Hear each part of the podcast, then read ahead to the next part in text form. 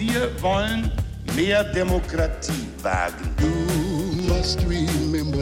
Scheitert der Euro, scheitert Europa. Der Stichtag. Die Chronik der ARD. 10. Juni 1922. Heute, vor 100 Jahren, wurde die US-amerikanische Filmschauspielerin und Sängerin Judy Garland geboren. Dirk Böhling. Irgendwo über dem Regenbogen ist der Himmel blau und die Träume, die du zu träumen wagtest, werden Wirklichkeit.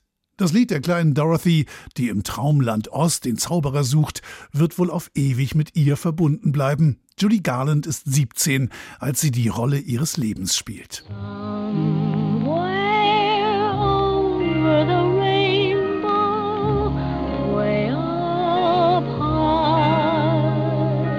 Mit zweieinhalb Jahren steht Frances Ethel Gum, der Name, mit dem sie geboren wurde, zum ersten Mal auf einer Bühne.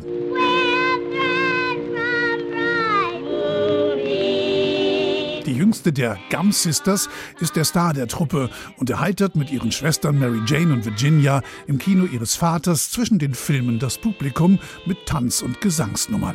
Das Trio kommt gut an und tritt bald in Vaudeville-Shows und bei der Weltausstellung 1933 in Chicago auf. Ein Jahr später ändert Frances ihren Namen. Als Judy Garland wird sie ein Jahr später bei MGM unter Vertrag genommen. Rollen in Musikfilmen und Auftritte in Broadway-Shows machen die Schauspielerin und Sängerin schnell berühmt. Privat leidet Judy Garland allerdings unter einem enormen Druck. Nicht nur, weil der Vertrag mit dem Filmstudio ein fristloses Kündigungsrecht enthält und ihr verbietet, ihre Figur oder ihre Stimme zu verändern. Can this be the end of the rainbow? Wutausbrüche und Verspätungen bei Dreharbeiten, Alkohol, Tabletten und ein Selbstmordversuch. 1950 ist das Ende des Regenbogens gekommen. Das Filmstudio setzt Judy Garland mit 4 Millionen Dollar Schulden an die Luft. Der Star muss sich neu erfinden.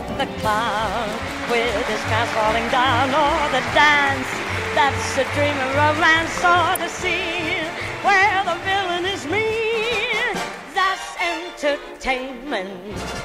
Garland geht auf Tournee durch Irland, England und Amerika. Ihr umjubeltes Konzert in der New Yorker Carnegie Hall wird zu einem Triumph. Das gleichnamige Album erreicht Platz 1 der US-Charts. 1954 kehrt sie mit A Star is Born auf die Leinwand zurück. Sie gewinnt den Golden Globe und die Goldene Rose von Montreux, fünf Grammys und einen Tony Award und wird für ihre Nebenrolle in dem Film Das Urteil von Nürnberg für einen Oscar nominiert. In den 60er Jahren schließlich erobert sie das Fernsehen. In der Julie Garland Show sind viele Stars zu Gast, auch ihre Tochter Liza Minnelli. Sie hatte dieses spezielle Etwas. Und ihr war bewusst, dass ich es übernommen hatte. Sie war überrascht, dass ich die Schönheit des Lebens verstehe. Judy Garland war fünfmal verheiratet und brachte drei Kinder zur Welt. Mehr als 1500 Konzerte hat sie in ihrem Leben gegeben und galt lange als bestbezahlte Bühnenkünstlerin der Welt.